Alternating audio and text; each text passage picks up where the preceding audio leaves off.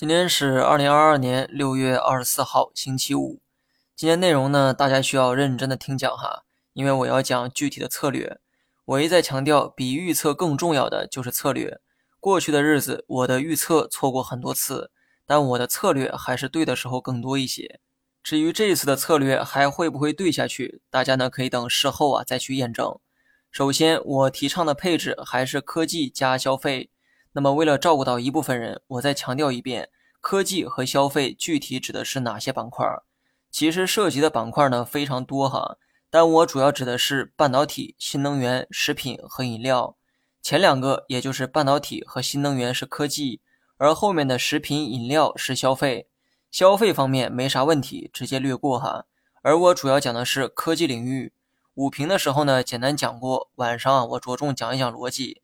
市场从五月初开始的反弹是科技成长股带动的，但这其中半导体的涨幅呢并不算高，但这个新能源呢却是持续的大涨，部分个股甚至涨回到了年初的高度。说实话，短期涨幅啊有点猛。这么一看，半导体的上涨更像是喝汤的角色。既然这波上涨是新能源带动的，那么认真研究一下新能源，或许就能知道今后市场的节奏。不过，想知道新能源未来的走势。我们呢需要对过去的上涨做一个全面的体检。我们需要知道为何前期能涨那么高，原因是什么？这个原因在今后还会不会延续？如果会，那么新能源还有上涨的可能，市场也可能会延续反弹。但如果不会，后面的话相信你们都会抢答。那么五月份之前，半导体、新能源跌得比谁都狠，因为当时长三角一带刚好是被疫情覆盖，所以整条产业链无法正常的运转。导致股价出现加速下跌。那么进入五月份之后，疫情呢得到控制，产能呢也得以恢复，半导体、新能源开始报复性的反弹。其中新能源又得到了政策的大力扶持，所以呢股价也是一涨再涨，成为了市场的领头羊。以上呢是新能源大涨的原因。知道了这些，再来反问自己一句哈：这些因素会在接下来的三季度持续发挥作用吗？我的答案是够呛。首先，新能源反弹的首要条件是疫情得到控制，而这个因素在接下来的三季度显然呢没有持续的作用力。相反，疫情只要不反弹，那就已经谢天谢地了，还要啥自行车？另外一个促使新能源上涨的是政策，这里面既有减免购置税的政策，也有汽车下乡的政策，以及领导们嘴上无微不至的照顾。那么这些因素在三季度还会延续吗？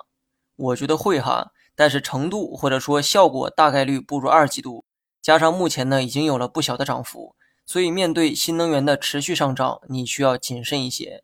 目前股价呢还保持着强势，不排除还有继续上涨的可能。但从策略角度，你不能持续看涨新能源。当然我说的是中短线哈，长线的话，新能源至少能看十年以上。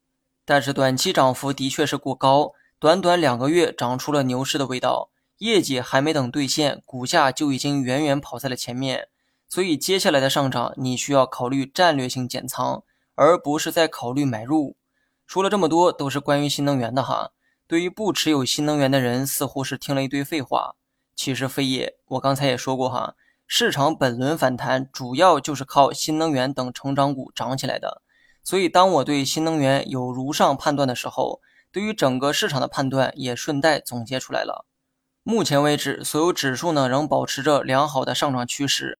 这个趋势呢，从五月份开始就没断过。这其中出现的调整也仅是滞涨而已，并没有明显的下跌。所以从技术的角度，你可以认为长达两个月的反弹还没有结束。但策略上，你需要由攻转守。还记得五月份以前的暴跌吗？当时我是怎么说的？要坚定看好当时的低估行情，逢低补仓。如今市场如愿以偿的出现了反弹，所以呢不要贪杯。当时我的策略是每跌出一个平台就去补仓，而从今天开始的策略是每涨高一个平台就去减仓。好了，以上全部内容，下周同一时间再见。